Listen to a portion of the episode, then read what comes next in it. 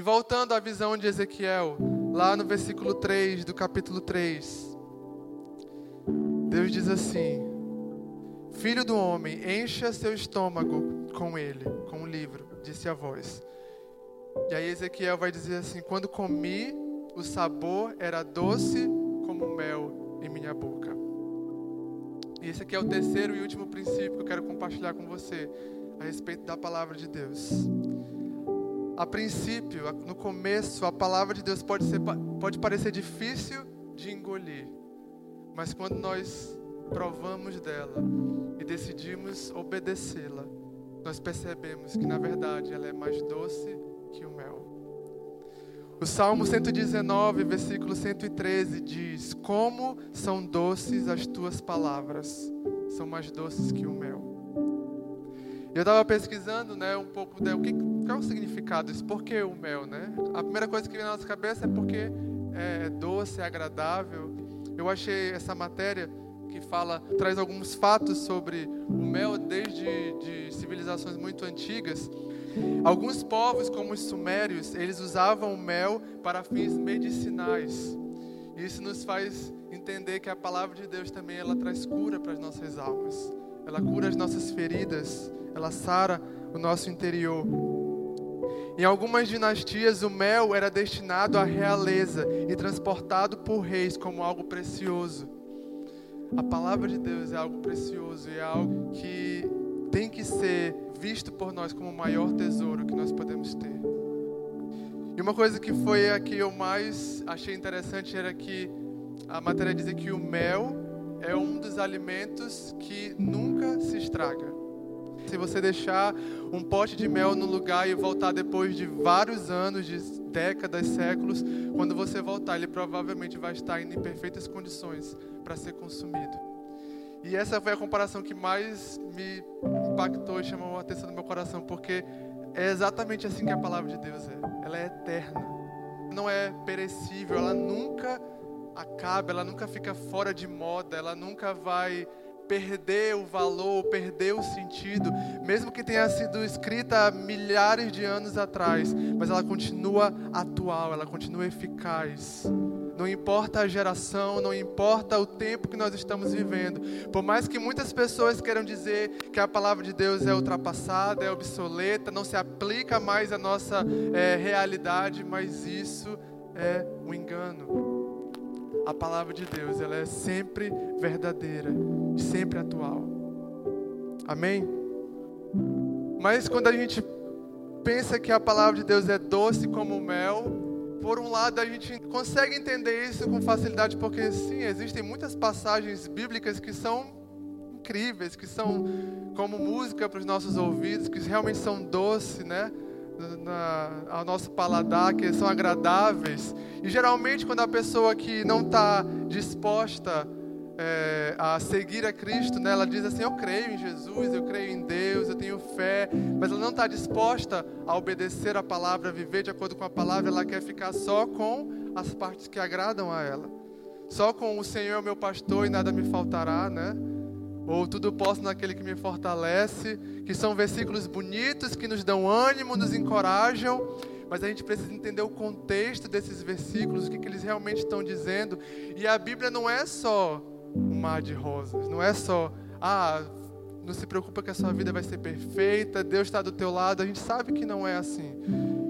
Jesus fala, né, nos evangelhos: se alguém quiser vir após mim, negue-se a si mesmo, tome a sua cruz dia após dia e siga-me.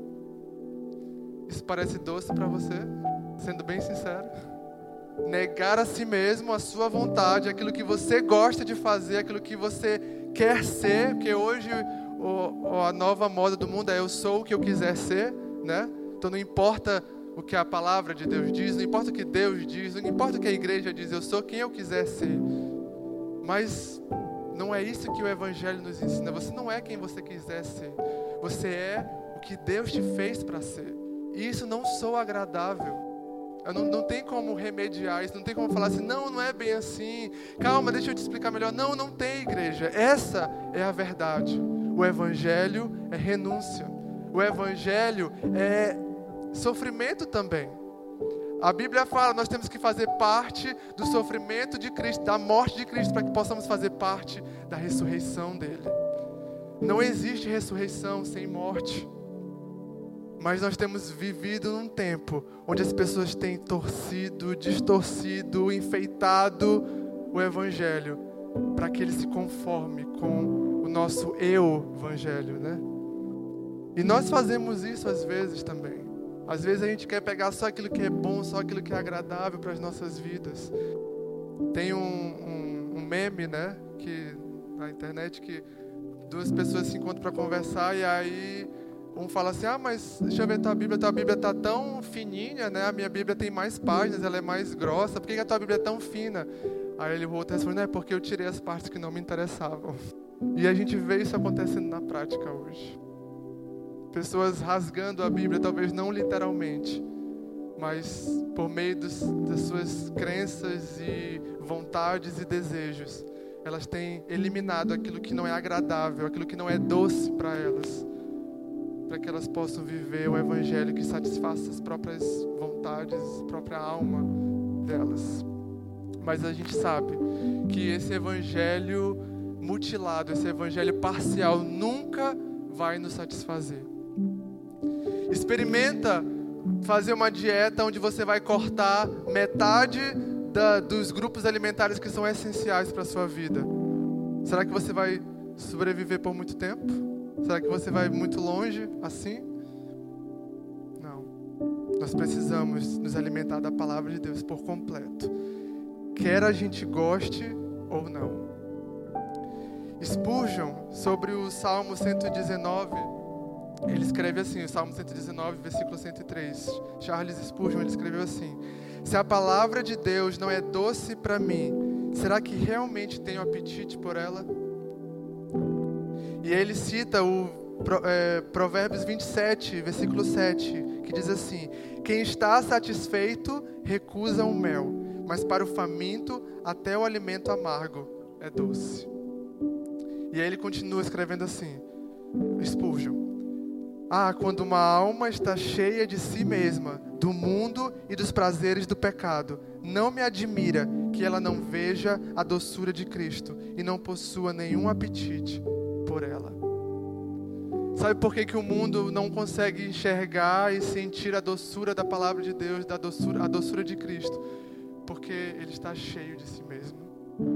Quando nós nos permitirmos sermos cheios de nós mesmos, das nossas vontades e desejos, nós começamos a perder o interesse pela palavra de Deus. Não nos parece mais tão doce e agradável, porque nós já estamos cheios demais. Não tem mais espaço dentro das nossas almas para a palavra de Deus, porque nós deixamos o pecado, nós deixamos o nosso eu tomar conta e nós já estamos completamente satisfeitos de nós mesmos. Como a Bíblia fala, é Paulo que diz, eu não lembro a referência, que ele fala que o Deus dessa geração é o seu próprio estômago, são as suas próprias vontades. Nós precisamos abrir espaço para a palavra de Deus.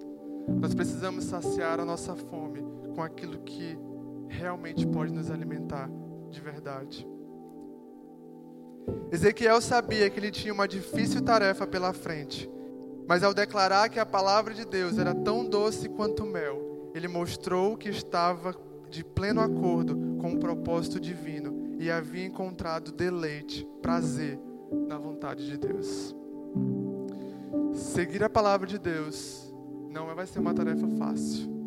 Mas quando você entende o propósito, quando você encontra prazer nela, quando você entende poder que ela tem, quando você entende o que ela realmente significa e o quão doce ela é, você vai decidir obedecê-la. Doa o que doer, você vai permanecer.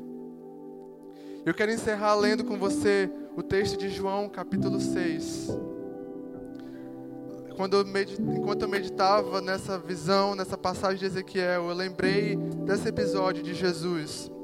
E olha só o que ele vai dizer. João capítulo 6, versículo 48. Eu sou o pão da vida. Vossos pais comeram o maná no deserto e morreram. Este é o pão que desce do céu, para que todo que dele comer não pereça. Eu sou o pão vivo que desceu do céu. Se alguém dele comer, viverá eternamente. E o pão que eu darei pela vida do mundo é a minha carne. Disputavam, pois, os judeus entre si, dizendo: Como pode este dar-nos a comer a sua própria carne?